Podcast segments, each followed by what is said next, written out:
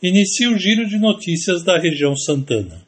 A Capela Santa Cruz da paróquia Nossa Senhora da Piedade, setor Jaçanã, realizará o tradicional Bingão do Leitão, com lanche de pernil, lanche de linguiça, pastel, batata frita, hot dog, entre outros. Além da música ao vivo, em um ambiente familiar. Na rodada especial, será sorteado um leitão, além de pernil, panetones e vinhos. Paróquia São Sebastião convida para a noite de louvor e adoração, no sábado, dia 17 de dezembro, às 19 horas. Presença da pregadora Cleonice Flores, da Aliança de Misericórdia.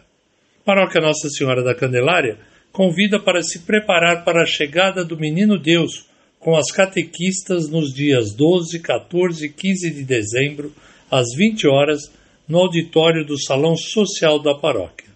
Paróquia Nossa Senhora da Anunciação convida para a novena de Natal nos dias 13, 14 e 15 de dezembro, sempre às 15 horas. Paróquia São Camilo de Leles convida para a Missa dos Enfermos, dia 14 de dezembro, às 20 horas. A bênção será realizada com a relíquia de São Camilo de Leles.